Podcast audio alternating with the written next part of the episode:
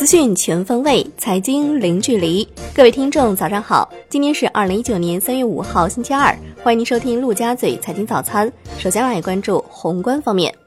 全国人大发言人张业遂表示，全国人大三月十五号上午举行第四次全体会议，表决各项工作报告的决议草案，表决《中华人民共和国外商投资法》草案，表决其他有关事项。当天上午，大会闭幕之后，李克强总理与中外记者见面并回答问题。央行公告，周一不开展逆回购操作。当天有四百亿元逆回购到期，SHIBO 无一上行，七天期下行十三点一个基点，报百分之二点三八。来关注国内股市，两市尾盘冲高回落，沪指收涨百分之一点一二，最终报收在三千零二十七点五八点，最高冲至三千零九十点。深圳成指涨百分之二点三六，创业板指涨百分之三点三一，一度涨超百分之五。两市成交一点零五万亿元，较上一日大幅放量。香港恒生指数收盘涨百分之零点五一，两万九千点再度得而复失。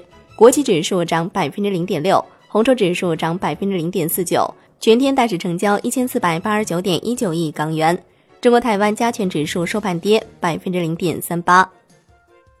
证监会主席易会满会见香港特别行政区行政长官林郑月娥一行，双方进一步深化内地与香港资本市场的金融合作。上交所通过会员专区向各保荐机构发布通知，科创板发行上市审核系统已经完成开发测试工作。自三月四号起，各保荐机构可向上证所信息网络有限公司申请科创板发行上市审核系统 E-Key 证书。用于科创板发行上市审核系统登录和相关业务办理。据中证报报道，目前有意登录科创板的企业暂时还不能到上交所递交申请材料，相关技术系统还没有完全就绪。科创板上市委员会名单估计到三月下旬确定。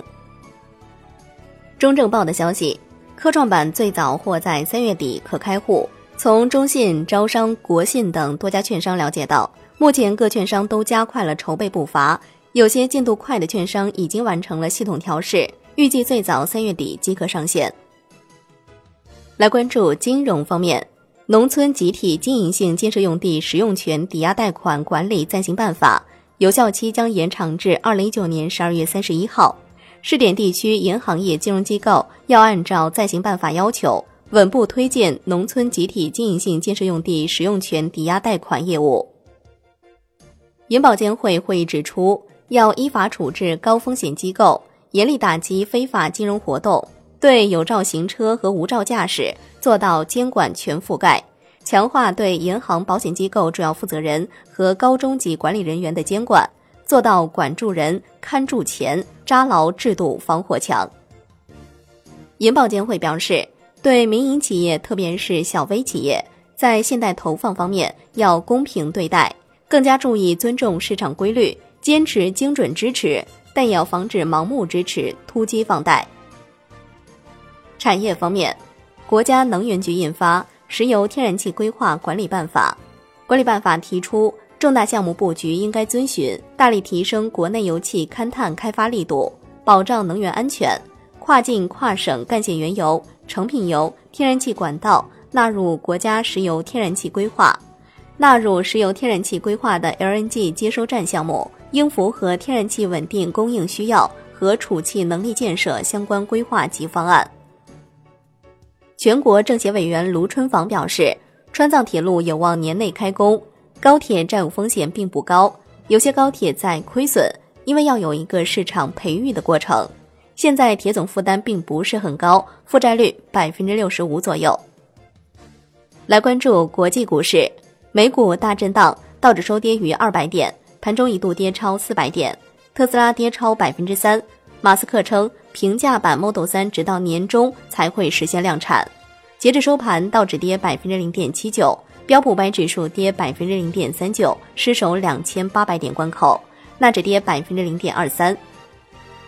欧洲三大股指多数收涨，德国 DAX 指数收跌百分之零点零八。商品方面。伦敦基本金属多数收跌，LME 期镍收涨。国内商品期货夜盘多数下跌，铁矿石收跌百分之二点四六。政商所的消息，发布棉纱期货相关业务规则修订案，发布棉纱期货替代交割品及生贴水标准，自 CY 幺九幺零合约开始实施。债券方面，国债期货低开高走，十年期主力合约 T 幺九零六收涨百分之零点二三，五年期主力合约 TF 幺九零六涨百分之零点一，两年期债主力合约 TS 幺九零六涨百分之零点零一。最后来关注外汇方面。在人民币对美元十六点三十分收盘价报六点六九九一，人民币对美元中价调贬九十二个基点，报六点七零四九，创二月二十五号以来新低。好的，以上就是今天陆家嘴财经早餐的全部内容，感谢您的收听，我是夏天，下期再见喽。